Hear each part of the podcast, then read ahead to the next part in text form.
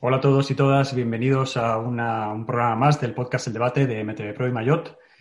Eh, hace mucho que no teníamos debate, yo creo que desde enero, si no recuerdo mal, y no es porque no tengamos cosas que debatir, es porque cada uno estamos haciendo el trabajo que, tenemos que hacer y tenemos poco tiempo para coincidir. Pero bueno, hoy al menos eh, estamos cinco de los integrantes de la plantilla de MTV Pro y Mayot que os presento y empezamos con el tema rapidito. Eh, y empiezo por una novedad que es Mariano, o quizá don Mariano Herranz, que es el encargado de que la revista MTV Pro llegue cada mes a vuestro tablet, eh, a vuestro teléfono o a vuestra pantalla. Y si no por este señor, mm, muy complicado. Así que, ¿cómo estás, Mariano? Bienvenido. Pues bien hallado, muy bien. Estamos aquí dándolo, dándolo todo. Encantado de estar contigo. Un placer. Espero que nos ilustres porque Mariano tiene mucho que contar y siempre que hablamos de los podcasts y de, y de, hacer cosas con él, siempre está liado. Siempre no puede, tiene algo que hacer, pero hoy ha dicho que sí, así que hay que aprovecharlo. Seguimos eh, presentando Luismi, eh, Luis Miguel del Cerro, encargado de publicaciones, eh, el que abre y cierra la puerta de, uno más uno cada día. ¿Cómo estás, Luismi? Pues muy bien, aquí estoy encantado de, escucharos y de veros. Eso. Seguimos con Antonio, Antonio del Pino, uno de los tipos que más bicis ha probado, que más fuerte está, muchos vatios, me río yo de Vanderpool. ¿Cómo estás, Antonio? Pues bien, muy bien. Asado de calor, casco de verano, ya no, hemos terminado de empezar y, ya estoy todo el día sudando. Tengo unas ganas de que llegue el otoño locas.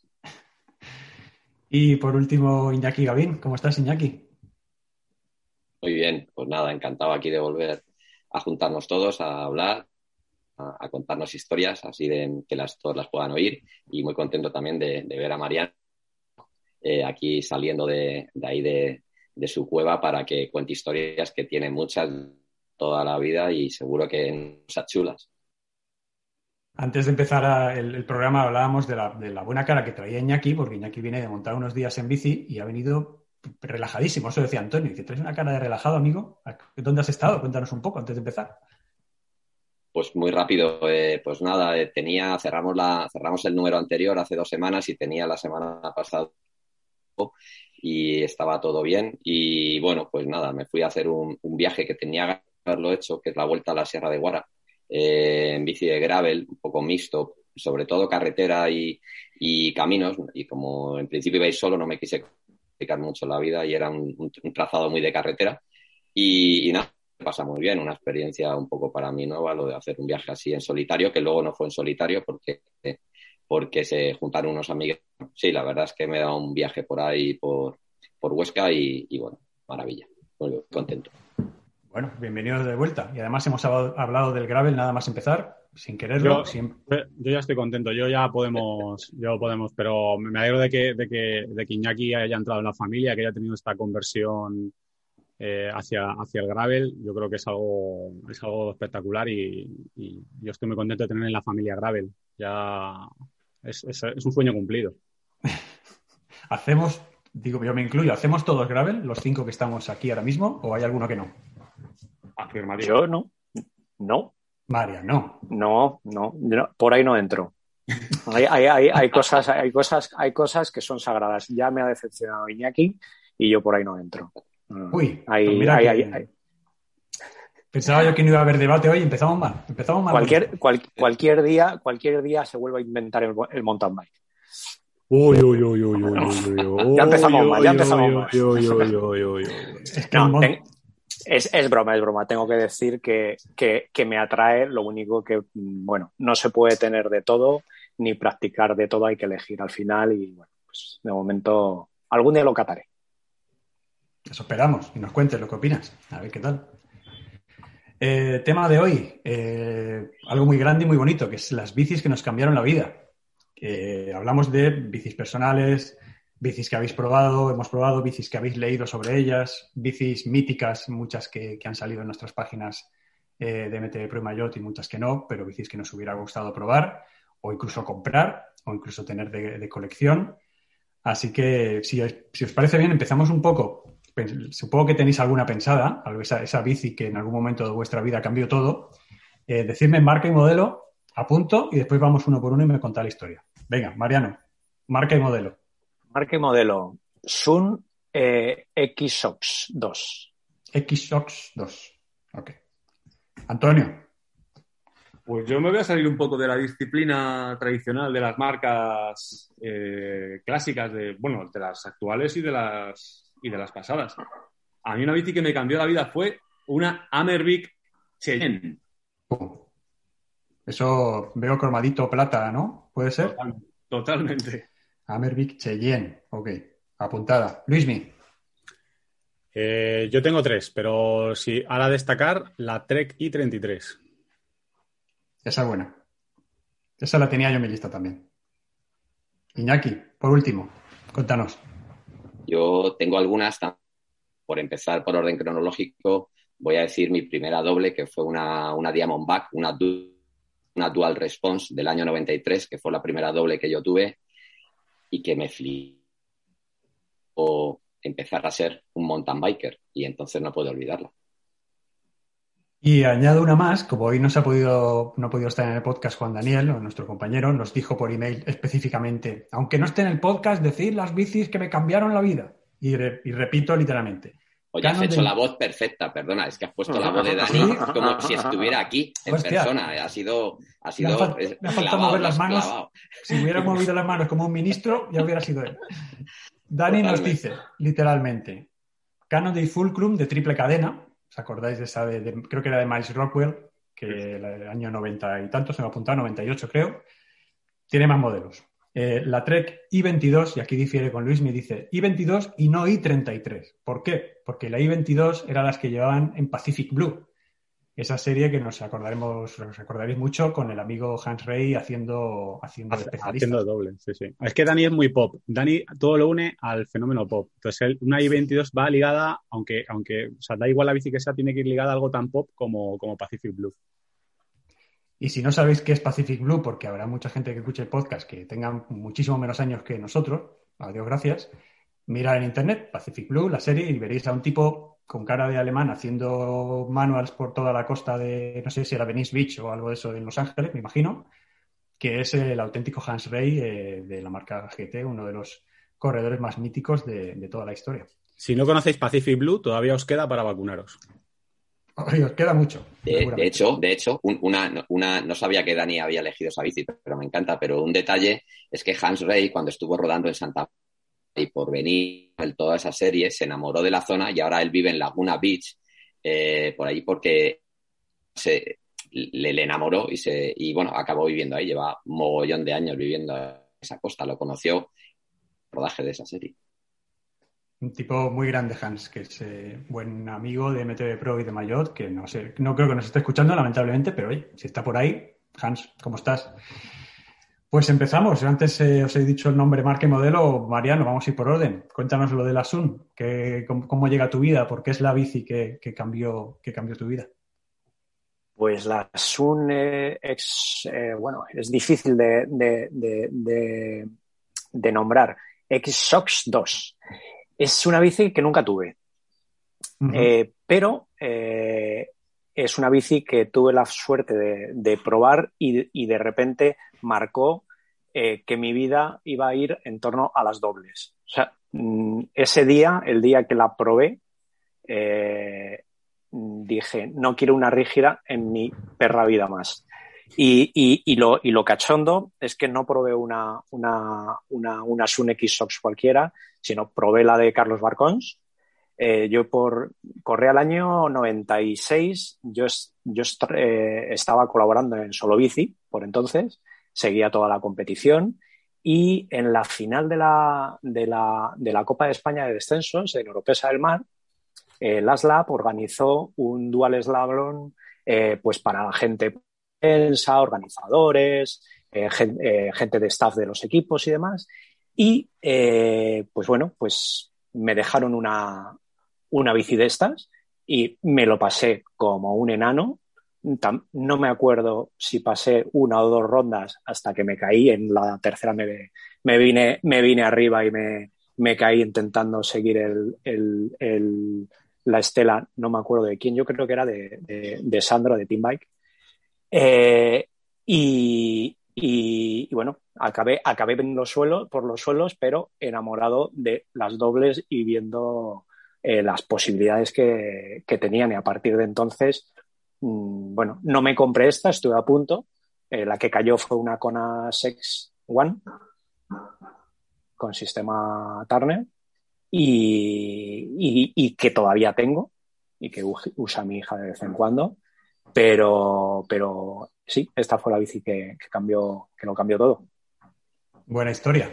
Hablas de, Carlos Barcons, Carlos Barcons, que es uno de los eh, corredores más eh, también más míticos del panorama español en descenso, en dual y sigue, sigue dándolo todo. O sea, no, sé cuántos años tiene Carla. Si estás por ahí, envíanos un mensaje o algo, pero, pero es una pasada la, capacidad que tiene de ir en bici. Lo que, dice, lo que dice Mariano es muy interesante porque, para poner en contexto a, sobre todo a la gente que llega a este deporte, es que, claro, en esa época 94, 95, 96, el debate no eran las ruedas de 29 o otro tipo de cosas, el debate era doble sí, dobles no. Entonces, mm. eh, este tipo de bicis era como, era como pues, lo que le pasó a Mariano. Mucha gente también estaba contra las dobles. Las dobles no, no, funcionaban, no valían, eran solo para descenso, tipo de cosas, ¿no? Entonces, es, es, muy llamativo, pues una historia de Mariano, pues gente que a lo mejor ha vivido eso con las ruedas de 29 o ha vivido eso con las e-bikes, por ejemplo, cosas de este tipo, ¿no?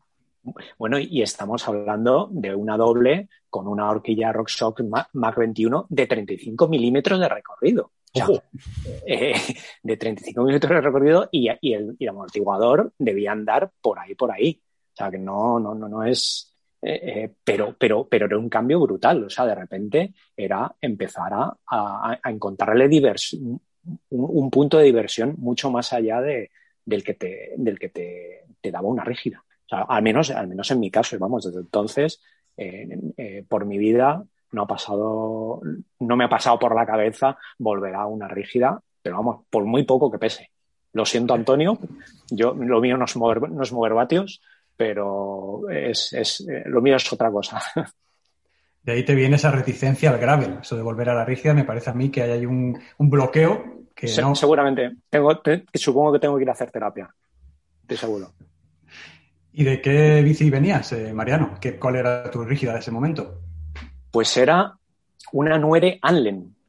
No sé si es que es, una bici que es una marca que, se, era, una, era una marca alemana, eh, Anlen, que en España, eh, digamos, la, importaba Nuere, uno de los un, personaje muy, muy especial de los que impulsaron el, el, mountain bike en su momento y, le puso, llegó a un acuerdo y puso su apellido junto con Anlen y eran, eran grandes bicis. Era una, era una bici de Cromoli que estaba muy, muy, muy bien y, que sigo teniendo también. O sea, es, una bici que, con, la sigo tubería, Con tubería Tange, Mariano, Tange, con eh, correcto, correcto. Con, tubería Tange, eh, esas, esas bicis que las trae Ignacio Nuere, que murió en un accidente, como todos sabéis, eran a su vez, era Ignacio Nuere fue un precursor del mountain bike de las carreras de aventura, es el que organizaba el Cactus, era el distribuidor para España de marcas como Koga Miyata y Kuwahara.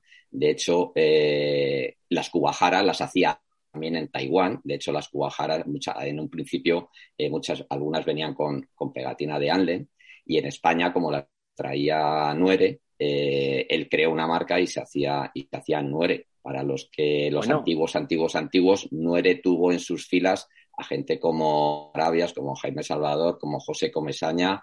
Eh, fue un precursor, es el, oh. es el primer equipo real de mountain bike con equipación propia que iban a las carreras como equipo, por decirlo así, como equipo, eh, eh, corriendo como equipo. A David Cantalejo también. bueno, fue el. Fue el, primero, fue el primero. fue el primero. Sí.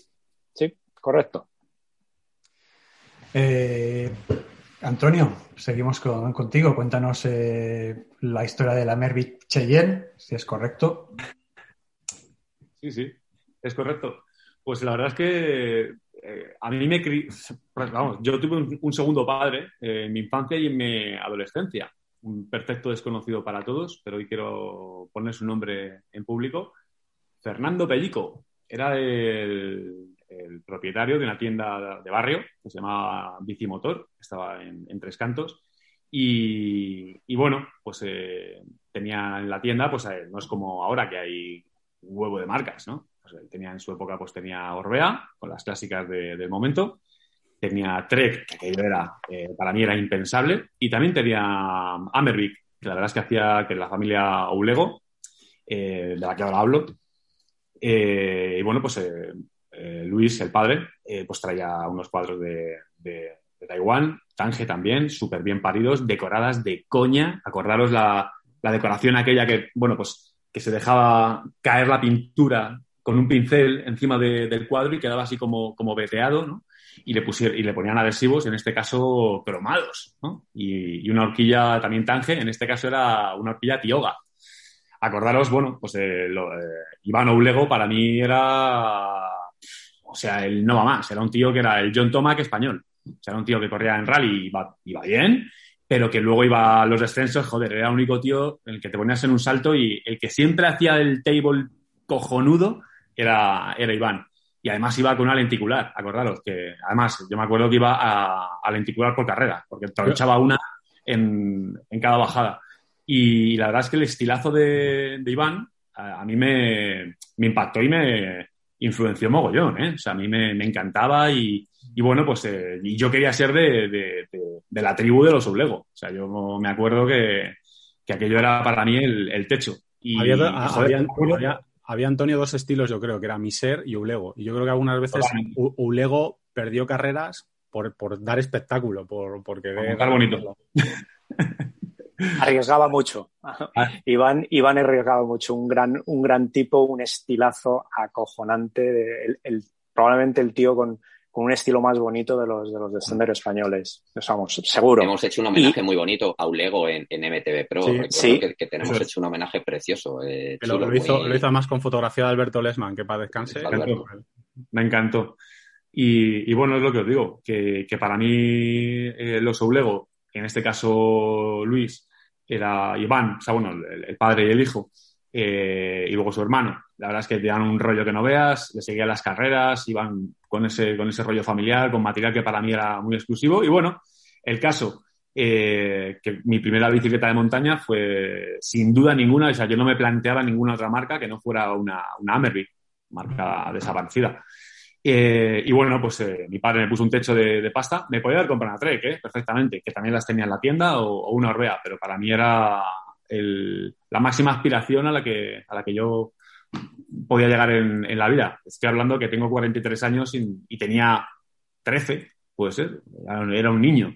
Venía de, hacer BMX y tal, y de pegar saltos todo el día por ahí, de tronchar bicis y de partirlas saltando escaleras ahí al plano. Acordaros que el estilo, o sea, el, más valiente en aquel entonces era el que en lugar de saltarse tres escalones se saltaba 20, ¿no? Y caía ahí, partías los dos pedales, te dabas una hostia contra el cuadro, tal, no sé qué, y te levantabas como, y eso era heroico, ¿no? Bueno, pues ese fue el paso previo al mountain bike. Entonces, bueno, yo cuando me subí mi primera Cheyenne, pues ya no me he bajado de, la bicicleta. Me, habría gustado tener una Tomahawk que tenía ese cuadro que era, era de acero natural, o sea, que no venía pintada, que parecía titanio, pero ya se me iba de madre. Mi padre, mm, creo que mi padre se gastó como 50.000 pesetas en, en, aquella bici, que mi padre ya me decía, ya la puedes cuidar. Imagínate 50.000 pesetas ahora al cambio son 300 euros que te lo gastas en una Sockley. Eh, sí, entonces, eh, pero para mí aquello era, o yo, ha sido el bien más preciado que he tenido jamás. De hecho, es una bici que conservo y de hecho es una bicicleta que, el, cuadro Tomahawk me hice con uno hace no mucho, que había por ahí un colgado que lo vendía en Wallapop. Yo me hice el despistado, le pagué 90 euros por el, por el cuadro y lo tengo ahí para, para restaurarlo como, como, la que era la bici de, de, mis sueños, que, era, que es la bici que, yo quería. Porque ya la máxima aspiración era la que llevaba Iván, que era la, la Air de, aluminio, Alcoa, y aquello era ya, o sea, yo me acuerdo que se la compró un amigo mío que ya era más mayor y, tenía más recursos económicos. Y joder, no sé cuánto pesaba aquella bici realmente, pero entre que era de 26 pulgadas, que iba con horquilla rígida, iba con todo aluminio, esa bici tenía que ser, o sea, hoy por hoy todavía sería muy, muy ligera. Yo me acuerdo que la levantaba y decía, la Virgen. Y acordaros que en aquella época era, o sea, yo era muy fiel a Tioga, porque también era la marca que llevaba, que llevaba Tomac. Y, bueno, pues íbamos todos con, los neumáticos aquellos, los Tioga Psycho, eh, que eran de color caramelo, que aquello era, o sea, que se, se, vamos, eh, eh, yo no he visto un neumático más blando jamás.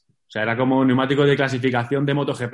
O sea, aquellos salías y, y arrancaban los tacos, eh, literalmente.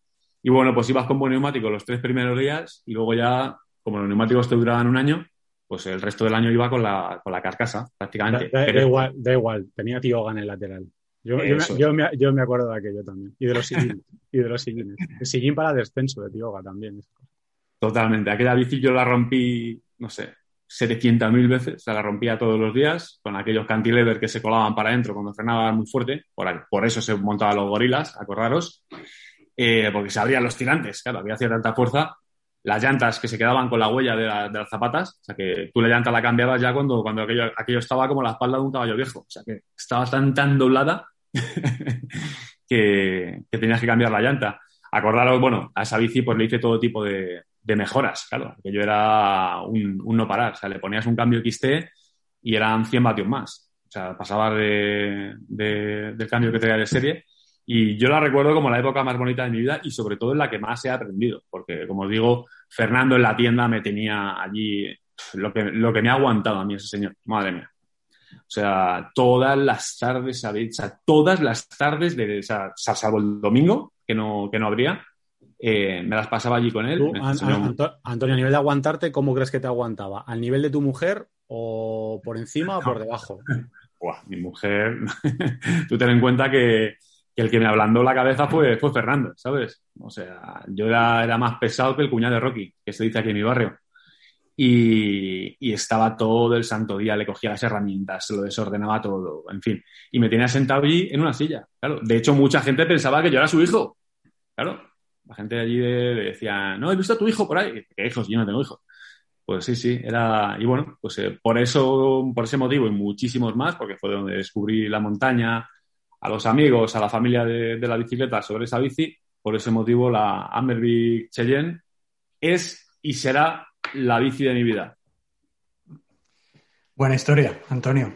Eh, me ha gustado esto de las tiendas porque yo creo que, todos los que estamos aquí, seguro que muchos de los que nos escucháis, tenéis esa relación con alguna tienda, sobre todo hace años que había mucha más cercanía, lo dices tú, te podías meter al taller, te sentabas en el taller, cogías las herramientas.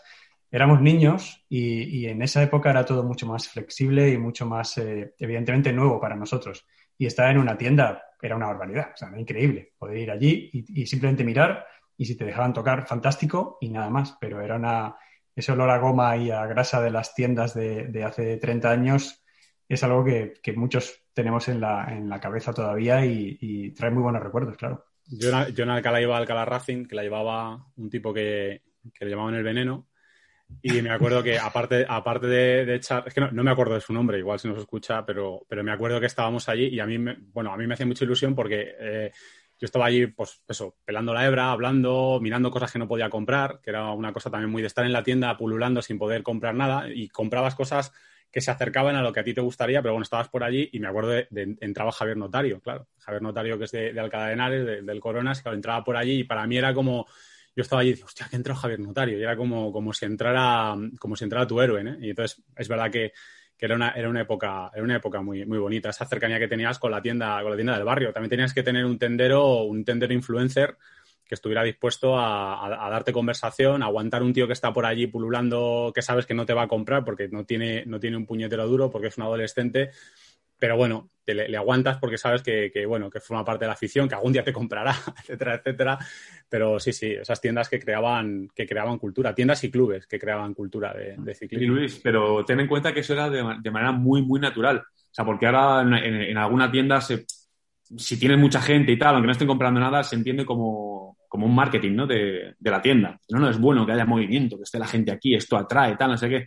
Allí tenías a, a chavales, cada uno con sus, con sus gilipolleces y unos molestando, otros no sé qué, o sea, hablaban, todo, el mundo hablando a gritos cuando estaban los clientes, en fin, eran, eran, era, era, mucho más, era mucho más natural y al final, pues, el, el el dueño de la tienda se acaba convirtiendo pues, en, el, en el jefe de la banda, ¿no? Que era el que nos, que nos regañaba y, el que te, bueno, se, que, que, se enrollaba, que te preparaba la bici o que te, hostia, que he roto la llanta y te rayaba la rueda eh, a mano allí delante de ti en una tarde. Porque a mí el que me ha enseñado a rayar ruedas fue aquel mecánico, fue, eh, fue Fernando. Bueno, a eso y a hacer muchísimas más cosas. Pero eso ahora tú imagínate en una, una tienda, sin poner nombres, y en una tienda grande, una, una grupeta de chavales de, de 12 a 15 años, todos hablando en la tienda y colándose en el taller, uno cogiendo la bomba, otro cogiendo la, la lente número 5, el otro con el tronchacadena rompiéndoselo, porque no le roto yo tronchacadenas al pobre Fernando, típico de poner el tronchacadena mal y que entra el bulón mal y, le partes el, bulón. En fin, eso ahora sería yo creo que, que, impensable. Pero a la vez sería muy bueno, yo creo. O sea, que, si, que las tiendas dejen que los chavales entren y que cacharreen y que pregunten y que, y que molesten. Porque eso es realmente lo que, más allá de las carreras, porque ahora se dice, es que los chavales no se aficionan porque no hay carreras. Sí, también es verdad. Eh, tampoco es verdad que no haya carreras para los chavales, pero sería muy bueno también que, que, que acojan a, la, a, los críos con naturalidad dentro de las tiendas, sin más. Bueno, pasamos de la doble de Mariano, la rígida Mervic de Antonio, a Luismi. Nos has dicho Trek I33. Carbono bueno, pues, precioso. Cuéntanos. Yo la Trek I33, eh, esto es una historia que yo creo que, que, os va a llamar la atención. Nunca, nunca la tuve, nunca la tuve. Yo, de hecho, he tenido bicicletas bastante globeras hasta hace no mucho. O sea, es decir, yo siempre tuve bicicletas por distintas circunstancias relativamente, relativamente modestas. Pero siempre era lector ávido de, de, revistas y de todo lo que caía en mis manos. Eh, tenía mi, mi, carpeta del instituto bien forrada con Tomac y, y compañía. Y la Treki estaba en la carpeta de mi, de mi instituto. Ahí viene un anuncio de, de, Trek, porque era, bueno, era una bicicleta que. Bueno, tú mismo escribiste un artículo que está en MTV Pro sobre sí. la Treki, que era. Bueno, era, tenía, tenía un impacto, el, el, estaba hecha en carbono y luego el diseño, evidentemente, era absolutamente futurista. Entonces yo de esa bicicleta que tenía en mi carpeta, pues un día iba por iba montando en bici por, por Nuevo Baztán, que es un sitio donde viven mis padres una casa, y de repente, claro, yo iba con mi bicicleta, eh, yo tenía en aquel entonces una VH Nebraska, o sea, atentos al nivel de glamour que llevaba yo. Que yo iba subiendo por allí, pi, pi, pi, y de repente veo que baja un tipo por el, por el carril contrario, por el otro lado, y claro, cuando pasa el tipo veo que es una Trek I33. Yo pensé que las Trek I33 no se vendían en España, que eso solo era, eso solo se vendía en Marte, Estados Unidos y algún otro sitio de elegidos. Yo, en mi mente, de decir, hostia, ¿qué hace una Trek I33 en el mismo sitio en el que vivo yo? Y estaba yo ahí y dije, coño, pues me voy a dar la vuelta y le voy a preguntar a este tío a ver dónde ha sacado la Trek. Bueno, por, por conocer a un tío que tenía una Trek in 33, ¿no? Entonces yo me di la vuelta, me puse a la par que, que, él y empecé a preguntarle. Y ese día fue el día que yo conocí a Máximo Sant Ramo, eh, ahora, ahora socio de mío en, en uno más uno y bueno, pues eh, culpable de, de, que, pues eh, también de que, de que existamos, ¿no? Como MTV Pro y como mayor. Y desde entonces, yo tenía por aquel entonces unos 15 años y desde entonces hemos sido amigos hasta ahora, que yo tengo eh, 40 y algo y él no lo voy a decir porque se enfada. Eh, pero bueno, ahí fue como, como conocí a Máximo y, ahí empezamos a montar, éramos una, éramos una extraña pareja porque Máximo iba, os podéis imaginar, top. Además, claro, Máximo trabajaba en Motorpress Ibérica, conocía a Juanma Montero, a, María Elena, a toda la gente, María Elena García, que alguno conocerá. Entonces, claro, él me contaba cosas, conocía a Juan Ochoa, que siguen siendo eh, muy amigos, a mí me contaba cosas que, que yo solo intuía que existían. Entonces, eh, para mí las historias de Máximo eran, eran, eran muy importantes, ¿no? Era, me, me, me, contaba cosas que, que, bueno, pues que yo solo leía, leía en, leía en, en, el bike y este tipo de cosas, ¿no? Entonces, me llamaba mucho la atención. De vez en cuando eh, salía, cuando salía a montar con él, os digo, era, éramos la extraña pareja, porque ya, yo iba vestido, pues llevaba un culote de un color, eh, un día llevaba un maillot, otro día llevaba una camiseta, tenía mi, mi casco SAT, eh, que lo tenía lleno de pegatinas, por aquello de parecerme a Tomac de manera absolutamente ridícula. Y él iba pues siempre muy bien equipado. Él llevaba su casco Bell, eh, su Bell Images, y llevaba siempre su, su ropa bien. Claro, éramos una, una, extraña pareja. Pero bueno, yo debo decir que en ese sentido eh, el mérito era de Máximo, que por aquel entonces ya era un señor, ya era, ya era un adulto y no le importaba salir con un chiquillo de, de 15 años que, bueno, pues que, no le, que solo le escuchaba sus historias y siempre montó conmigo, de le dio igual la bici que llevara y cómo fuera equipado y cosas que puede parecer obvia, pero no lo es tanto, ¿eh? No. Y, y, y, bueno, pues salíamos a montar y, y, yo creo que aparte de lo que yo leía en las revistas, pues él fue también un poco el que, el que me motivó, me motivó mucho ¿no? a, a, ver que existía ese, ese, ese, mundo. Así que bueno, luego fíjate, años más tarde trabajamos juntos en el Motorpress y ahora pues es, socio de, la empresa que, edita MTV Pro y, y Mayotte, aparte de Moto1 Pro, Enduro Pro y otras cosas que hacemos. Entonces, bueno, la, la Trek i33 se convirtió en un, en un nexo de unión en, en, ese caso. ¿Y te dejó probarla alguna vez? ¿Tuviste oportunidad? Pues mira, no la probé porque eh, Máximo es un tío que mide, tiene una altura generosa y entonces yo me acuerdo que una vez me intenté subir y es que era imposible, es que Máximo manejaba una talla eh, brutal de, de, bici. Luego, debo decir que luego Máximo entraba a su garaje y tenía, y tenía una Marin, que no me acuerdo exactamente de, del modelo, la que entonces era su mujer tenía una, una Sun, o sea que claro, quiero decir, no acababa ahí la cosa, o sea, Máximo me decía, no, tengo esta aquí, también la rígida, para darme una vuelta, no sé si era una Marin, una Pine Monta, y no me acuerdo, pero la tenía ahí y yo era, joder, pues lo tiene aquí para darse un paseo, yo no me la llevo porque no es mi talla, y ya digo, su mujer, alguna vez salimos con, con Silvia, y, y, Silvia iba en su, en su Sun, o sea que ellos eran un, una pareja muy bien equipada y yo, bueno, pues yo estaba súper contento y súper orgulloso de de mi BH Nebraska, que me hizo, y con la que hice muchísimos kilómetros, incluso corrí algún Open de Madrid en categoría promoción, ¿os acordáis la promoción? Eh? Algún día podemos hablar de eso. Y con aquella bici disfruté, disfruté muchísimo. De hecho, es la segunda bici que, que, os iba a comentar porque para mí fue pasar de la bicicleta al campera Nisu a tener pues una bici de, de, marca, una bici de verdad, una VH Nebraska. Ahora, ahora, ahora, nos imaginamos la pobre VH Nebraska y era una bicicleta muy baratita, pero para mí era ya tener una bici que yo consideraba de verdad. Oye, un respeto, ¿eh? Las bicis del Alcampo de marca ni su nada. Long Way. Long Way, diseño. Marca Long Way. La mía era una Sempión. Long Way. Esa fue mi primera. Me duró cuatro meses. La vendí en cuanto vi que aquello me molaba, pero que era una mierda. No era, no era long way, era short way o, o menos.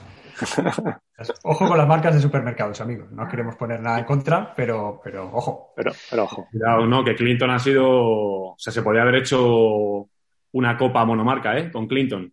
Esa me parece que la vendían en, en Prica, si no me equivoco. Prica luego tenía diseño. A mí la Sempion, debo decir que fue mi primera bici y, y, fue una bici que también, claro, fue la que me descubrió el mountain bike, porque al final Mira, algún día podríamos hablar de eso, ¿no? De las marcas de supermercado, pero yo venía de. Yo llegué a una urbanización con mis padres y, y lo que había era el, el, tipo que nos había vendido la casa, tenía ahí unas VHs plegables y yo iba con eso por la vida. Y otros iban con una BMX. Y entonces, cuando empezó la, la gente a comprarse bicicletas de supermercado, que entonces aquel entonces el que molaba era el que tenía tú tenías 18 velocidades y había un tío que tenía 21. El de 21 era el capo y tú eras el pringado que tenía 18.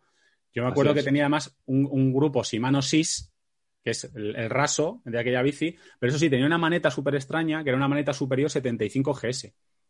No me preguntéis de dónde salió, pero me acuerdo perfectamente, una maneta superior 75 GS. Pero para mí esa maneta, o sea, perdón, ese, ese puls, bueno, pulsador, sí, ese cambio, era lo más, porque otros amigos solo tenían eh, Shimano 6. Yo tenía algo que ponía GS. Ahora, luego ya llegaron otros amigos que mejoraron sus notas, los jodidos, y ya les compraron bicis con 200 GS o con 300 GS, claro, ya. Y luego apareció un tío con un XT, entonces ya te hunde, te hunde. Era, era, la época también de los, de los grupos, pero ya te digo, a mí una, una, bici con 18 velocidades, con tres platos, y si hubiera habido cuatro, le hubiéramos puesto cuatro, con aquellos casetes y tal, y, y cómo frenaba los cantilevers, Dios mío, y eso que era de, de supermercado y nada, y luego a recortar con sierra el, el manillar para parecerte a los. De todas maneras, no nos mofemos de las transmisiones de entonces, que las e-bikes de ahora están, están necesitando, o sea, han sacado los planos de las cadenas y los platos de entonces para que las bicis de ahora soporten el trato. O sea, porque las transmisiones que se están haciendo ahora para las e-bikes y que no revienten todas las cadenas cada 200 kilómetros, viene a ser más o menos lo que se llevaba entonces, ¿eh? Uh -huh. Interesante lo de los supermercados, las bicis de, de grandes superficies, porque también eh, me viene a la cabeza las que regalaban en los bancos. Cuando domiciliabas la nómina, te podían regalar un juego de ollas o una bicicleta Panesto o cualquiera de las que había en su momento. Una, las GAC blancas y verdes, que se, no sé en qué banco mm. era. Yo me acuerdo de las Banesto y de las GAC que daba, que daba algún banco. Pues si era, blanco, pues si era blanco y verde sería su día Caja Madrid, ¿no? Pues no creas, no sé, yo creo que las tenían ahí, pero sí, sí, era muy llamativo. Bueno, la bicicleta esta del Banesto, yo creo que se vieron, se, hubo en España, miles, te daban la bicicleta y el mayor. Yo todavía veo alguna por ahí, ¿eh? Mm. Pero, tío, ¿por dónde montáis vosotros? es que estaba, estaba viendo, verdad, mira, o sea, estoy, estoy, Estoy a punto de, desconectar, no sé. de, no, no, pero, pero, de cosas rarísimas. Pero si te llevo viendo la cara desde hace un rato, desde que yo he dicho bicicleta de supermercado, Iñaki hace un rato que ha desconectado, tiene un fusible y ha desconectado. Ha dicho Simanosis y he visto que, incluso se, casi se le, torcía el, se le torcía el gesto. Vamos, Iñaki, cuéntanos tu experiencia. Diamondback, cuéntanos la historia. Bueno, bueno, eh, yo no soy muy, muy súper fetichista, pero sí que eh, yo venía de la BH como todo el mundo, de la comunión, de tal, lo típico, que me la robaron, entonces me, eh, la robaron enseguida y, por entonces a mí me molaba un poco el, el BMX, el, el Trial Sin sobre todo y, la primera bici realmente que, que, a mí me ha gustado es porque siempre me ha aportado. Entonces esta primera bici de Trial Sin eh, lo que me descubrió junto con la, con la BMX, la, California X3, que es la que, teníamos todos, que aún la conservo además, eh, me enseñó que las bicis específicas molan mucho, son las mejores para progresar si, te, si estás muy focalizado en algo, pero te pierdes un poco la polivalencia de lo que era montar en bici. Entonces eso me lo enseñó y me, gustó mucho. Enseguida pasé a una Trek, eh, una Trek 8000 del año 91, toda de aluminio, muy chula, y ahí me hice como mountain biker, era rígida, le puse una horquilla de adelante como todos, ¿no? una Manitou y me gustó. Y aparecieron las dobles. Por entonces es lo que decía antes Luis y Mariano, que te decían, no, pero las dobles es que solo si vas a bajar, porque si vas a hacer descenso sí, pero si no, sin duda una rígida tal. Bueno, yo me pillé la Dual Response esta del año 93, entre otras cosas porque me molaba David Wins, creo que se llamaba Waves, o David Wins, es que no sé si lo estoy pronunciando bien. David Vines. David Vines, sí, correcto. Aquel, aquel tío de 1,95 que tuve el honor de hospedar en mi casa en la Grundig del 94, en Manzanares el Real, no, en la del 93, hospedar en mi casa junto con Tinker Juárez también. Eh, y estuvieron en, mi casa una semana y yo le, le, traba era un tío que no se depilaba, que corría con pelos, que con calcetines de rombos, bueno, acordaros que era un tipo bastante especial que sigue corriendo el otro día ha corrido, corre carreras de ultrafondo en gravel, ha corrido y ha ganado en varias veces Dirty Kansas en su categoría. Bueno, un tío que sigue activo y que, y que está fuerte como un roble y por entonces también. Entonces esa bici, pues bueno, me, flipaba.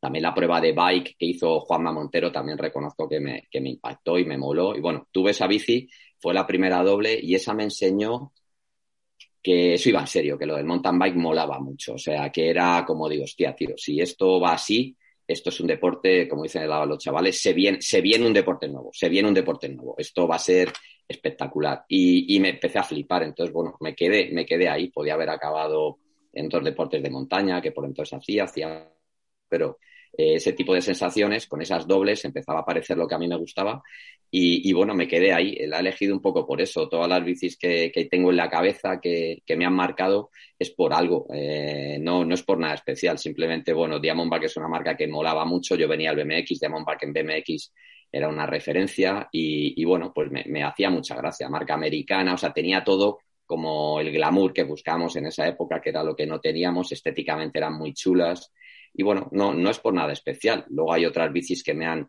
que me han impactado también porque han significado una ruptura. Eh, pues eh, tuve mi primera bici de descenso, una Intense, una Evo 951, eh, rollo Sam Palmer, también me flipó. Y esa bici, por ejemplo, me enseñó, además de a valorar a los tíos que hacen descenso, porque mover con esas bicis es increíble lo que hacen, me enseñó, era una bici de gama media, además de segunda mano, aunque ahora Mariano vaya a decir que yo nunca he tenido una bici ni de segunda mano ni de, gama media, os prometo que lo era. Y me di cuenta algo de, eh, me enseñó otra cosa, y es que el mercado del mountain bike empezaba a estar maduro porque cuando las gamas medias de un producto, eh, automoción, motos, fotografía, lo que sea, es donde está la calidad y con gama media ya no tienes que ir a materiales exclusivos, te das cuenta que el mountain bike es algo real, es algo tal. Y entonces con esa bici tenía rendimiento a mucho nivel, una bici con sensaciones y para cualquier bike park. Entonces ahí me di cuenta que el mountain bike ya era un deporte en sí mismo, ¿no? Eso es lo que, un poco lo que me enseñó. También me enseñó que yo de descenso, pues bueno, no era lo mío y que para eso hay que ser muy hombre y tener mucha técnica. Y, bueno, son bicis que me han marcado por algo concreto. La primera bici eléctrica, por ejemplo, que probé en una presentación en los Alpes, en Les Getz, una Lapierre, una Overball en el año 94 o 95, me hizo ver también que, a ver, al final eran hierros con una batería en el tubo diagonal, pero con un primer motor Bosch, pero, pero también me hizo ver algo como diciendo, joder, como las marcas les dé por achuchar aquí y meter tecnología y tal, estamos entre no sé, no sabía qué era, no sabía si iba a ser un nuevo deporte, un boom, si se iba a asociar a la bici, no sabía, pero también vi cosas raras y dije, pues esto, esto, esto es una pasada, esto es otra cosa, ¿no? Entonces, bueno, un poco mi, las bicis que me han cambiado un poco son las que me han cambiado pues la manera de, de ver y algo, ¿no? No hay ningún modelo que haya dicho que, bueno, pues que me enamoré o que tal, sino que, que me han enseñado algo y, y, con el tiempo las veo y digo, pues fíjate, eso significó el cambio a algo. Hablabais antes, la bici de gravel, pues ha sido una bici que a mí yo sé que he llegado tarde, todos los que estáis ahí practicáis gravel antes que yo y siempre me lo habéis dicho y yo pues he llegado tarde. Y te lo diremos, y te lo diremos que coño, para una cosa que te vamos por delante, eh, nosotros tenemos que estar recordando aproximadamente unos 25, 26 años. el que haga falta y pues eso me, me, me recuerda un poco, lo, he, lo hemos hablado eh, fuera del micrófono muchas veces, a la frescura del primer mountain bike en la que, como decía Antonio, te comprabas la bici que te molaba, porque te molaba. O sea, ahora la compra es mucho más racional, eh, todo el mundo o miramos los test, el equipamiento. Antes, no es que estuvieras por encima de eso, pero es que es que tú querías la de, la de tu piloto, la que te molaba estéticamente, una marca con la que sentías afinidad. Y eso me recuerda un poco al, al mundo del gravel. Todo el mundo se está comprando la bici gravel que le mola. Y vamos en bici por todo tipo de terrenos, buenos, malos, regulares. Antes hacíamos mountain bike por donde tocaba. Ahora, si tienes una bici enduro, parece que no puedes pillar una pista. O si tienes, si eres un, tío muy de rally, parece que no puedes pillar un sendero de bajada.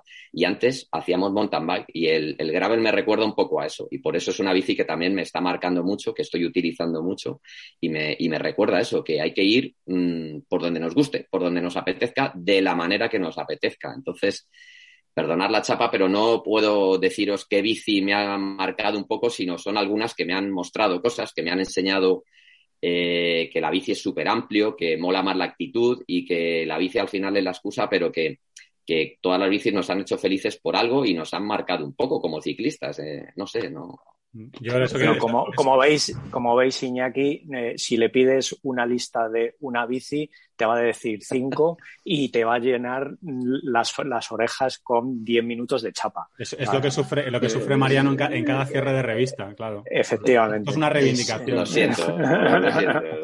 bueno, a, pesar de, a pesar de eso, somos amigos desde hace igual 30 años, 25.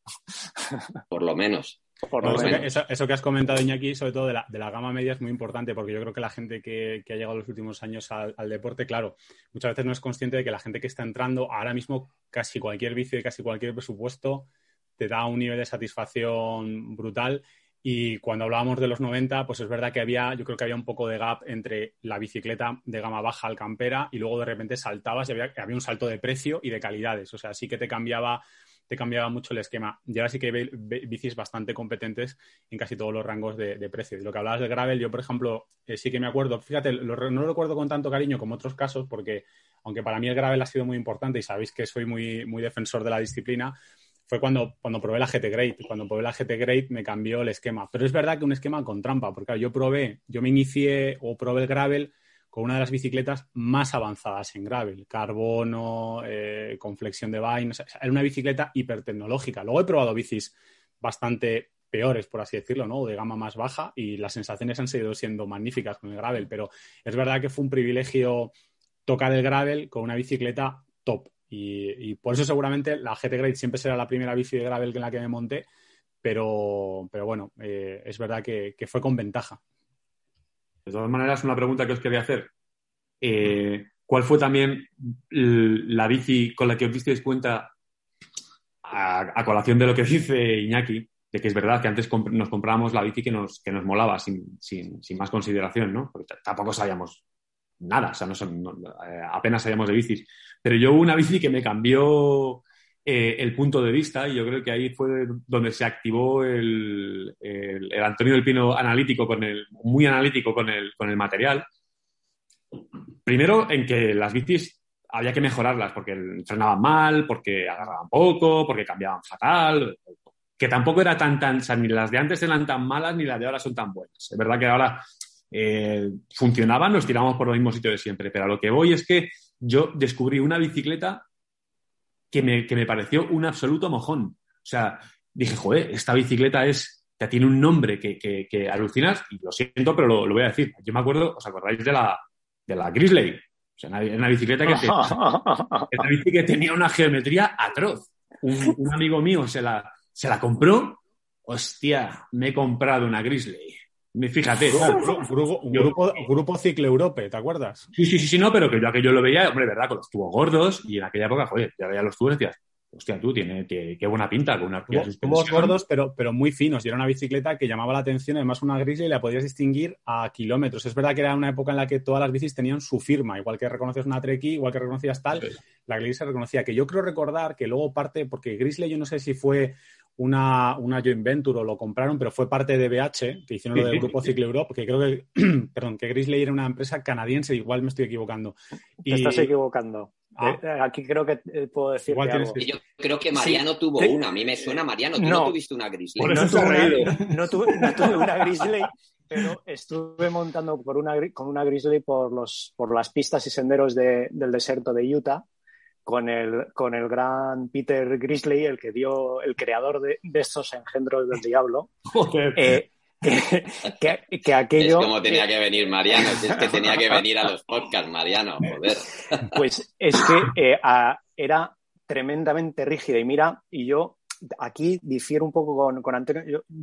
Yo, no soy tanto de, analítico como de sensaciones. Eh, me adapto muy bien, me adapto a todo eh, y, sobre todo busco sensaciones y por eso, por eso, digamos, mi enamoramiento con las dobles. Pero es que en el, en el caso de la Grizzly es que tenía el tubo horizontal, eh, se unía con las, con, las vainas, haciendo una curva que le hacían extremadamente rígida. Si tenías empastes en las, en, las muelas, estabas jodido. O sea, era tan rígida que te dolía todo. O sea, era, era, espectacularmente rígida. O sea, el mayor truño e, era el mayor truño que creo, creo que ha habido. Y aquello, lamentablemente, fue un gol que les, que les metió este Peter Grizzly, que este era uno, uno un, un, tío de, de, de, vivía en Salt Lake City, en Utah, y, les, les, les, vendió un, nombre americano que era lo que molaba y, una marca americana que era lo que molaba y se lo, se lo, vendió,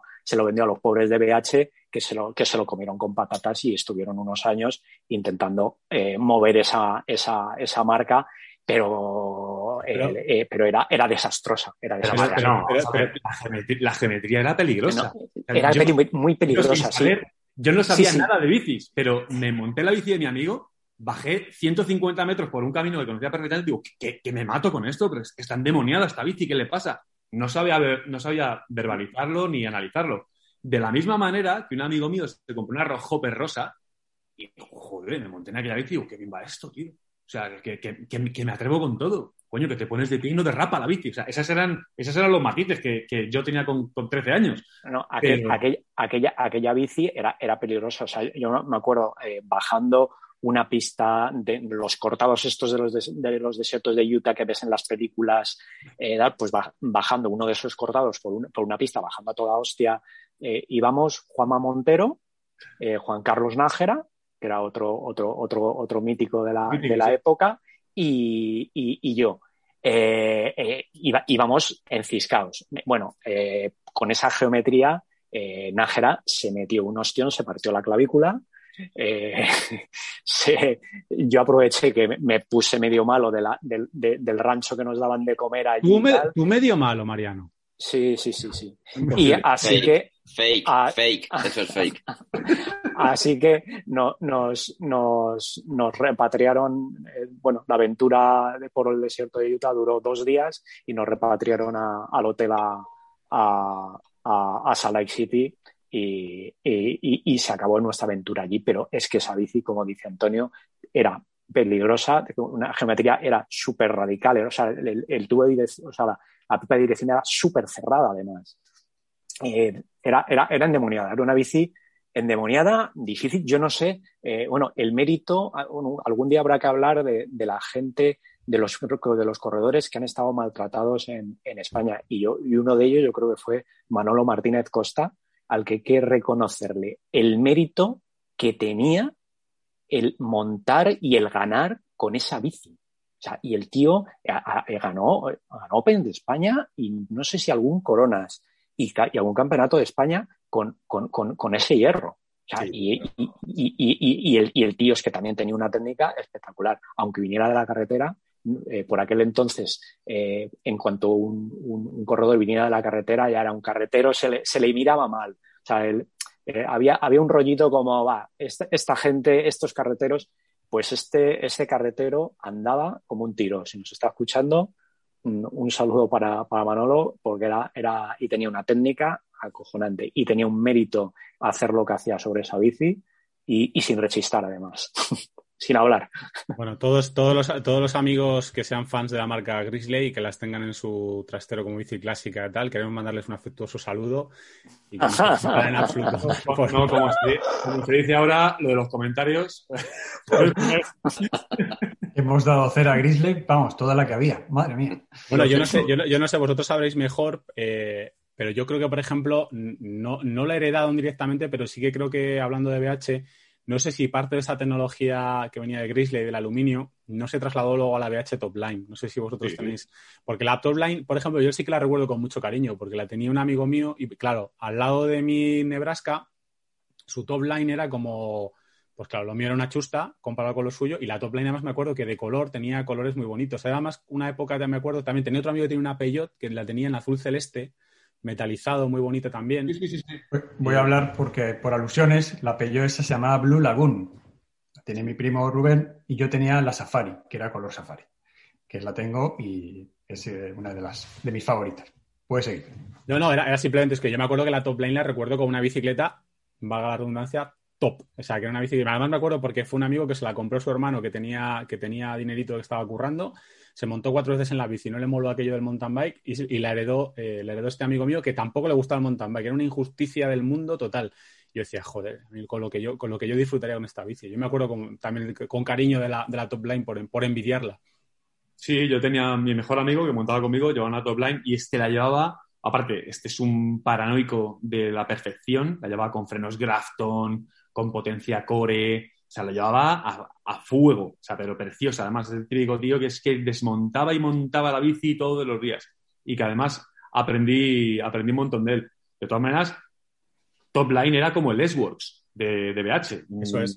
En, aquel momento. O sea, que es que pasaba el tiempo y nos olvidamos de lo que sentíamos cuando veías, pero coño, yo veía una top line y, me cuadraba, ¿eh? decía, oh, ojo, es verdad que yo, aunque llevaba la bici que llevaba, yo tenía una grupeta, pues vamos, que Iñaki era un tieso al lado de esa grupeta. O sea, gente con, una Yeti IRC. O sea, yo. Sí, sí, sí, sí. Eh, eh, Chris llevaba a Cristóbal, llevaba una Yeti, o sea, con horquilla Manitou. Bueno, aquello era una, locura. Y un amigo que le llamábamos el Patas, que llevaba una Merlin de titanio con XTR de arriba abajo. Que yo era el único XTR que veía, o sea, el suyo cuando veías un XTR decías, la Virgen Santa. Ahora te viene una bici con XTR y dices tú, ¿y no viene con Eagle la XS? Pero cuando veías un XTR en aquella época, aquello era ciencia ficción. Sí, sí. Yo, recuerdo, yo, yo, aún, yo mantengo mi, mi Trek 9900, eh, la primera OCLV de carbono, la primera bici de serie mountain bike de carbono, montada con XTR, además, que recuerdo que que valía 600.000 pesetas. 600.000 pesetas. Eh, es del año 93, en negra, el primer modelo que tuve, la primera bici con garantía de por vida, que siguen garantizando de por vida. Y eran, era, bueno, la sigues aún viendo y todas las bielas XTR, cómo frena el XTR, el tacto, la tengo montada. Y, y, la verdad es que era, era un espectáculo. Y y ha, dicho algo Antonio que mola mucho. Y quizás no, está, está siendo un, un podcast muy bien y tal, pero que, bueno, eh, es que se nos ve ya la historia, la mejora, la, media de edad ya nos la remontamos, aunque aparezca un recién nacido aquí entre los cinco, pero, pero te quiero decir que hay algo que has dicho que, está muy bien, y es que antes el concepto de mejorar, el upgrade, que se dice ahora, mm.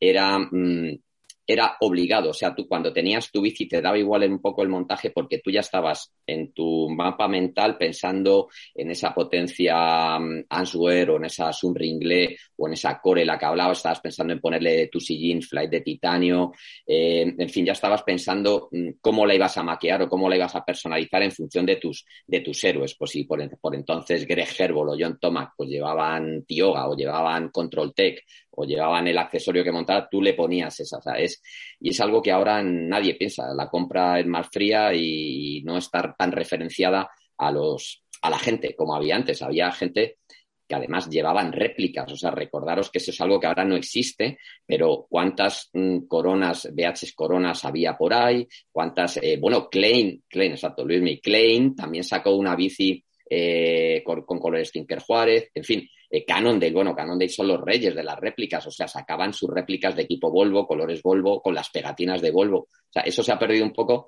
Bueno, es que quiera hacer un alegato ahora a eso, porque ahora hay muchos equipos, muchas tal, pero sí que era, era habitual ver a la gente con las bicis y las equipaciones de los equipos que te molaban. O sea, tú salías al campo y llevabas el, el mayor de campeón del mundo de Ned Overen con dos cojones, como si te lo hubiera dado él, como si te lo hubiera firmado. Con, orgullo, eh, además. No, no, ah, por eso te digo, entonces eso se ha perdido. ¿Eso qué quiere decir? Pues que el, que el, que el mountain bike ya es un deporte consolidado, como si viéramos eh, a unos esquiadores o unos escaladores con las equipaciones de, pues de los que corren Copa del Mundo. O sea, quiere decir que hemos pasado esa primera fase ¿no? de, mitológica en la que eh, pues todos, los eh, es que es algo muy, es un deporte muy joven. De hecho, todos los héroes, todos los mitos, todos los fundadores, todos los iconos del deporte no solo siguen vivos, sino que están en activo muchos. Mm. Entonces, eso es algo que ocurre en muy pocos deportes ahora mismo, porque casi todo el outdoor tiene más años, ¿no? Más tiempo que el ciclismo. Entonces, eso es algo que lo tenemos como muy presente, pero ya se ha perdido. Eso quiere decir que el deporte ya, este deporte se ha hecho algo grande, ya ha pasado a ser un modo de vida, ya no es algo tan poco eh, como había antes, que flipábamos con una Richie y nos vestíamos de Richie y llevábamos una Richie, porque Tom Richie lo llevaba. Entonces, bueno, era un poco lo que era, pero bueno, nos hemos puesto muy melancólicos, hemos retrocedido mucho tiempo. ¿En, qué, momento, perdona Luismi, ¿en qué momento dejamos de ponerle pegatinas a las bicis, tío? ¿En qué momento íbamos a las tiendas a pedir pegatinas? Yo iba a Bicimanía que me dieran una de Rock Sox eh, o de Fox o lo que fuera, porque íbamos a pedir pegatinas a la tienda. Oye, tío, tienes pegatinas. Eh, y luego ya, por supuesto, a ponérselas. Yo he llegado a poner pegatinas de bicimanía en mi bici sin haber pisado bicimanía nunca. Simplemente porque me dieron una pegatina de bicimanía y bicimanía en aquel entonces tenía cierta mística, tenían el equipo, ¿os acordáis? Y todo aquello. Entonces me dieron una pegatina de bicimanía y yo dije, coño, pues yo tengo que poner la pegatina de bicimanía en mi bici porque esto a mí me da cierto postín y, y, abolengo. Y, y, hay, que clave la pegatina. Y lo que decías tú del upgrade es, es verdad que era filosófico porque eh, eh, yo me acuerdo que, yo que no, no, no, no, podía acceder a otros componentes mucho más tal, pero yo cogía y a mi, a mi escala, pues yo a lo mejor no podía poner, o sé, pues algo Thomson o alguna cosa así, pero ponía las potencias 1 o EDR. O sea, yo, uno, tío. claro, a mi escala yo veía, miraba los precios y decía, pues yo no me puedo, yo no me puedo comprar esa tan, tan, a lo mejor tan cara, pero por mis narices, que yo mi bici le tenía que dar mi toque. Y que la potencia negra la potencia negra no podía ser, la potencia tenía que ser plateada, ya fuera de 1 o de DR. Luis, igual esto no habéis llegado vosotros, sois demasiado jóvenes, pero es que si no te llegaba ni para la potencia, y os lo hace sonreír esto que os voy a decir, le poníamos el tapón de la válvula anodizado del mm. color de la potencia, que a eso todos llegábamos de dinero y, se lo ponías color azul o rojo como para decir, me he hecho un custom, mi bici es custom. Y entonces le ponías el tapón. sí, sí, así es. Bueno, bueno, que haya, yo a mi Kona, eh, a mi Kona Sex One le, lo, que le, lo que le puse, que llevaba, eh, no me acuerdo el modelo de la horquilla, eh, que era, era una cuadra, una cuadra de color amarilla, le puse un, una, un manillar de doble altura amarillo y ya lo más chanante que fue que le puse las fundas de, los frenos y, los cambios también en amarillo.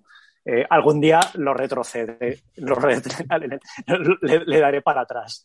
Todo lo hemos hecho, todo lo hemos hecho, Mariano.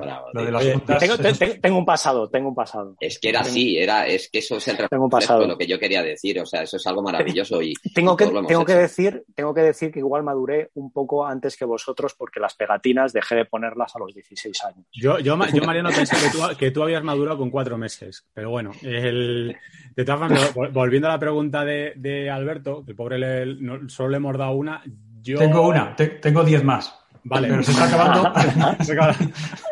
no, otra pregunta. De, hierro, yo me acuerdo que, en, también en aquella época tan, tan bonita, pues eh, llegó al grupo de gente que ya montábamos en bici en, en Nuevo un chaval que sus padres tenían posibles y apareció con otra bicicleta de esas que llama la atención. No me acuerdo del modelo, porque además me estoy acordando ahora, pero era una Bianchi de estas que tenían los cables que eran como, como una tela de araña, que eran los cables que iban eh, fuera del tubo, entonces era una bicicleta que, también estaba, estaba diseñada por, un asesino en serie, porque claro, si tú la analizas ahora, la rigidez y tal, bueno, igual, ¿no? Pero tenía, tenía la sensación de que aquello no podía funcionar, pero la bicicleta era acojonante, o sea, tú la veías y era un espectáculo, además es que, es que llamaba la atención. Y me acuerdo que un día ya conseguí que me la dejara. Y se confirmó lo, lo, peor, que fue que efectivamente me monté, yo tenía, pues eso, mi bicicletita muy modesta y me bajé a los 5 kilómetros, porque de repente una bicicleta que aparentemente, bueno, aparentemente no, que era más cara, que era mejor, tal, pero claro, estábamos en aquel momento de experimentación y alguien en Bianchi eh, determinó que la estética era más importante que la rigidez y tal, y fíjate que yo no he tenido nunca un gran paladar para esas cosas, pero hostia, me subí en aquella bici y dije, ¡ñe! esto no, esto no, no va, porque no sé, eran las inercias que manejaba, el cómo funcionaba. De hecho, este tío, ahora me explico por cómo va este tío, cómo va por los, por los caminos, pero esa ha sido, yo creo, la, una de esas veces que me he subido en una bici y, he dicho, uff, uff, eh, qué peligro, macho. De todas maneras, a mí me pasó una cosa, eh, iba cumpliendo años y bueno, pues al final me acabé, me acabé convirtiendo en el, en el chulito de mi barrio, claro. Eh, a base de, insistir, no por, no, no por talento. Y hubo un momento en el que me convertí en el, en el jodevidas de, de algunos que se, pues, pues, pues, bueno, que se gastaban una pasta indecente, me acuerdo. De que, eh, no me acuerdo cómo se llamaba el modelo. ¿Os acordáis de aquella Mongoose que era doble suspensión, que venía con una horquilla delantera como para el hologramo? Aquello era una, una, una cosa sí, sí, sí, brutal. Bueno, bueno, aquello era, pero aquello era, o sea, como han perdido los, los alienígenas. ¿Y quién, tiene perro por ahí? Nos ha metido un perro en el podcast. Es el perro que cambió tu vida. ¿Quién quiere empezar? Bueno, a veces, se sienta, ya está, ya. ¿Ya lo han matado? Guarda el chucho, hombre. ¿Han matado al perro ya no? Bueno, y, y claro, eh, ya como yo era el, el, el, que más andaba, pues, oye Antonio, a ver qué te parece mi bici nueva. Y yo me acuerdo aquel pobre hombre que era el propietario de una tienda súper bonita, o sea, se llamaba Custom Bike, que, que, era una tienda en Tres Cantos que vendían un huevo de Yetis ahí en, Tres Cantos. Me la dejó dar una vuelta por ahí, me la llevé a los caminos de siempre, volví y dije, chico, digo, esto es una mierda, aparte, claro, con la, con la honestidad de un niño, claro. Digo, esto es una mierda, digo que no hay por dónde cogerla. Y así se forjó la leyenda de, Antonio del Pino. No, a mí me acusan, a, mí me acusan ahora de ser de, de ser súper bueno con todas las marcas pero en aquella época era muy, era muy cruel. Y, me pasó con, un par de bicis también, ¿eh? con alguna doble suspensión que me decían, no, no, para cross country hay que correr con doble suspensión y tal, no sé qué. Y yo cogía aquello y digo, esto... es que venimos de una época, Antonio, acuérdate las Proflex, eh, amortiguaciones con elastómero, con goma, con tal. Eso, eso, eso, esas cosas, pues, y, algunas funcionaban, ¿eh? milagrosamente y, tal, pero acordad las amortiguaciones en la potencia. Eh, ahora, ahora, todos preocupados con el SAG, el rebote y el túnel de amortiguaciones, pero en aquel momento le, ponían, le ponías una goma a, la potencia y, y para adelante, ¿eh? y, más feliz que una perdiz. Hemos hablado de bicis que nos cambiaron la vida, pero vamos, a mí lo que me cambió la vida fueron los frenos V-Brake. O sea, yo pasé de tener unos frenos Tektro, que aquello eh, echaba fuego literalmente. O sea, yo he llegado a ver llamaradas de las, de las zapatas de esas de esos frenos. Eso sí, eran azules anodizados y quedaban brutales. Porque esa, esa Mervic Cheyenne que os digo tuvo dos fases. Tuvo una fase de anodizados violetas y luego tuvo otra fase de anodizados azules. Eso fue la, última. Y cuando me montaron los V-Brake, aquello fue. O sea, yo me di cuenta que se podía, que se podía parar bajando. Claro. Sin echar fanta a las llantas. Sí, sí, sí, sí. Bueno, que eso también. Eso, pero eso era, eso era más de los trialeros, de los que hacían trial estaba Coca-Cola, se echaba, se echaba Coca-Cola en el aro de, la llanta, de la llanta Saraya, se le echaba mm. Coca-Cola para que frenara. Yo no sé si este podcast va a ser el de más éxito, pero desde luego nos estamos dando un homenaje aquí nosotros. Hay, hay una, la pregunta 2, que estaba aquí, era sobre los componentes, de hecho. No, la voy a preguntar, la voy a decir, pero no, la voy a preguntar, que es que, que, en esas bicis qué componentes funcionaban bien y qué componentes eran un desastre. La pregunta 6 era sobre el upgrade. ¿Qué hacíamos con esas bicis que las mejorábamos? Totalmente hablado. Me voy a la pregunta 10 porque llevamos una hora y, quería hacerla, que es, hemos hablado totalmente vintage, nos hemos ido muchos años atrás, pero eh, iros ahora, los últimos años.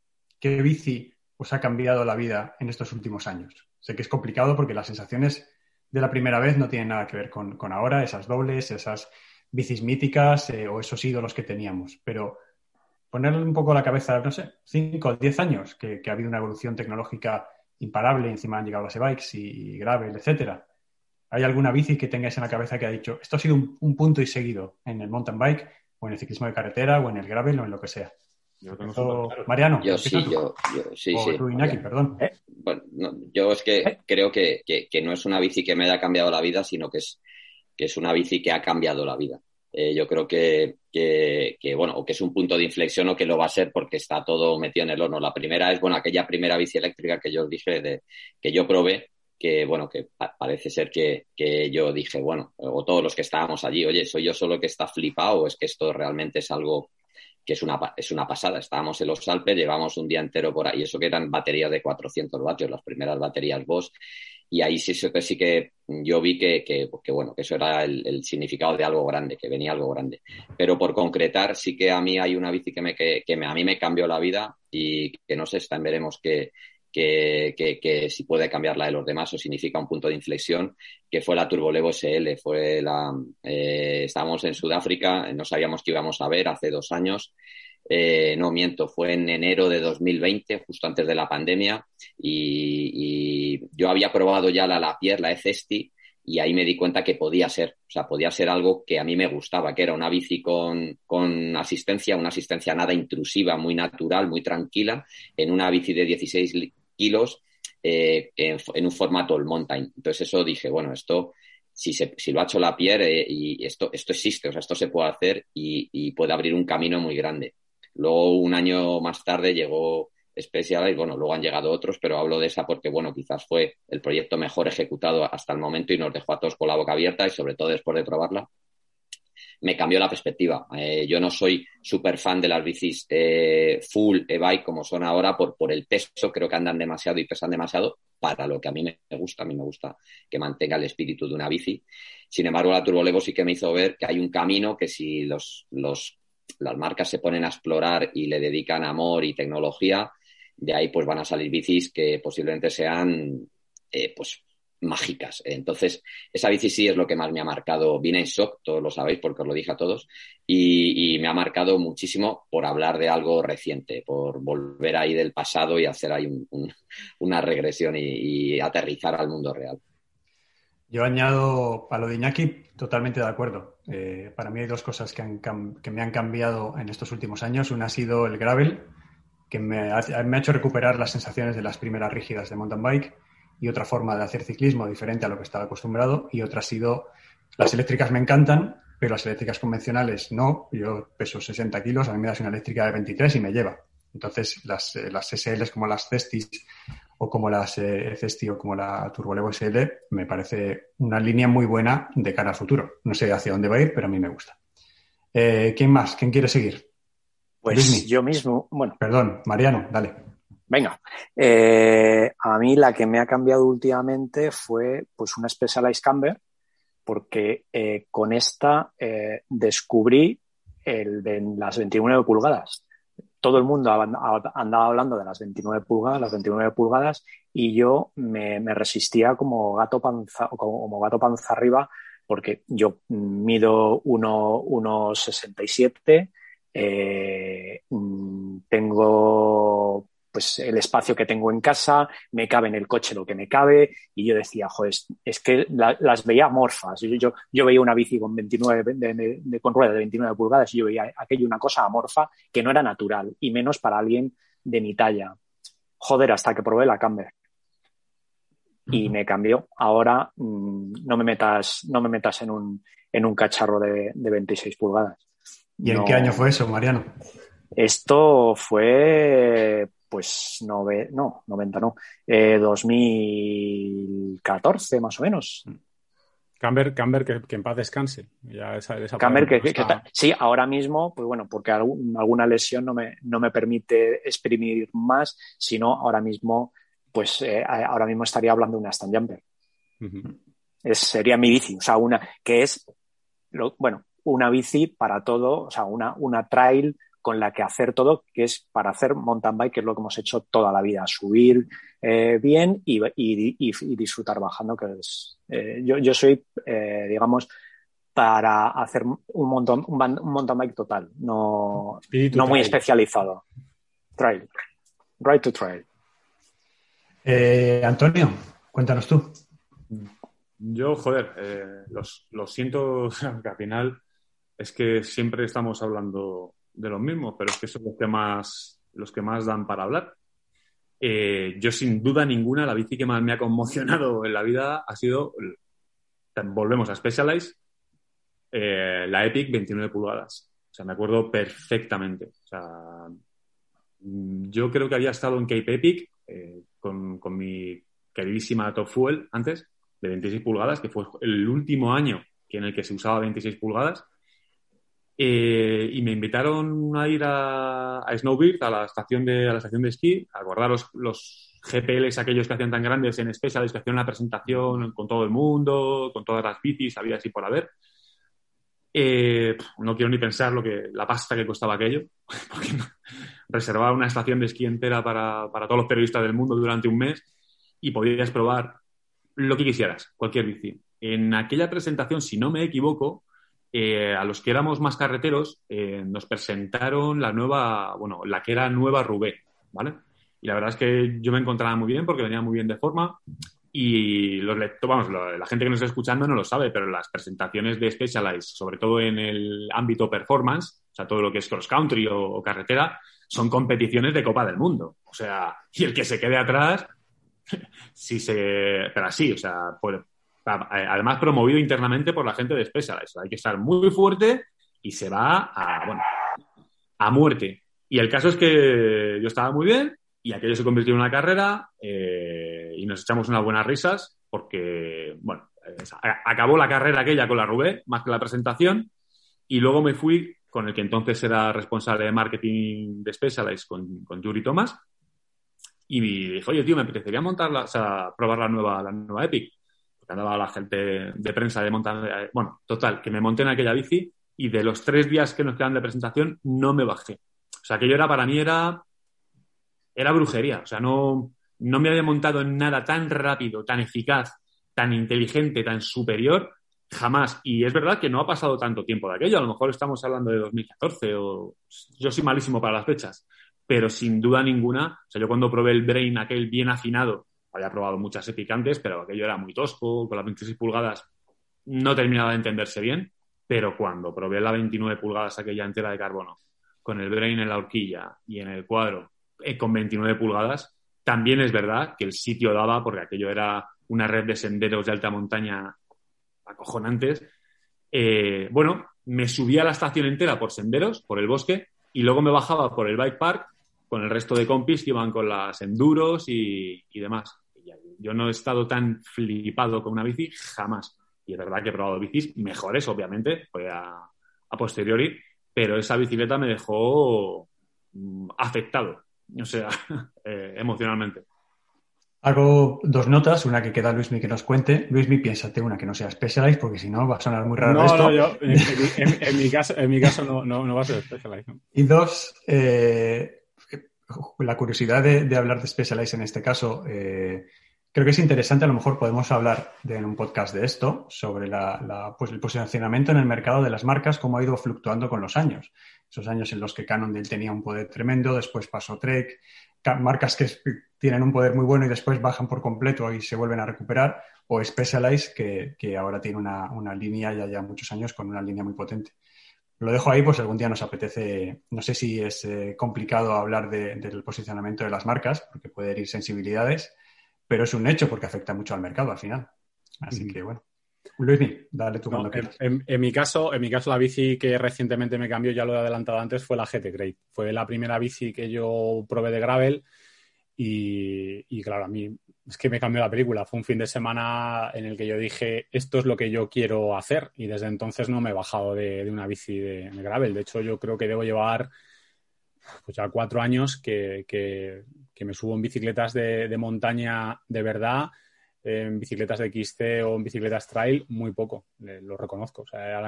llevo cuatro años que, para mí me cambió el esquema mental y además debo decir que, que es que fue, fue como una conexión un poco, no me voy a poner poético, ¿no? Pero, pero de repente verme rodando Anchas Castilla con, con aquella, con a, cierta velocidad, a, no sé, para mí fue una experiencia brutal, lo, la tuve casi un mes y, sí, sí, o sea, a mí me, me, cambió, me cambió. Como seguramente aquí, no solo la bici, que también, porque la bici ya en ese momento, esa GT Great, fue una propuesta de GT para un gravel muy tecnológico, pero también porque eso, porque me, me hizo, me hizo encontrar una, una, disciplina de la, que, de la que sigo absolutamente enamorado.